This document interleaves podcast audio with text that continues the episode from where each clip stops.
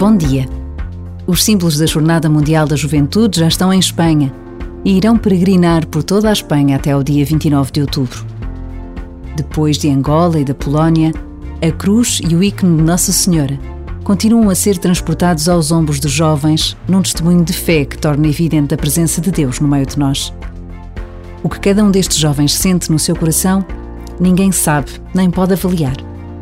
Mas os testemunhos vão sendo partilhados. E por vezes basta a pausa de um minuto para pressentir como vai ser extraordinária a próxima Jornada Mundial da Juventude em Lisboa em 2023.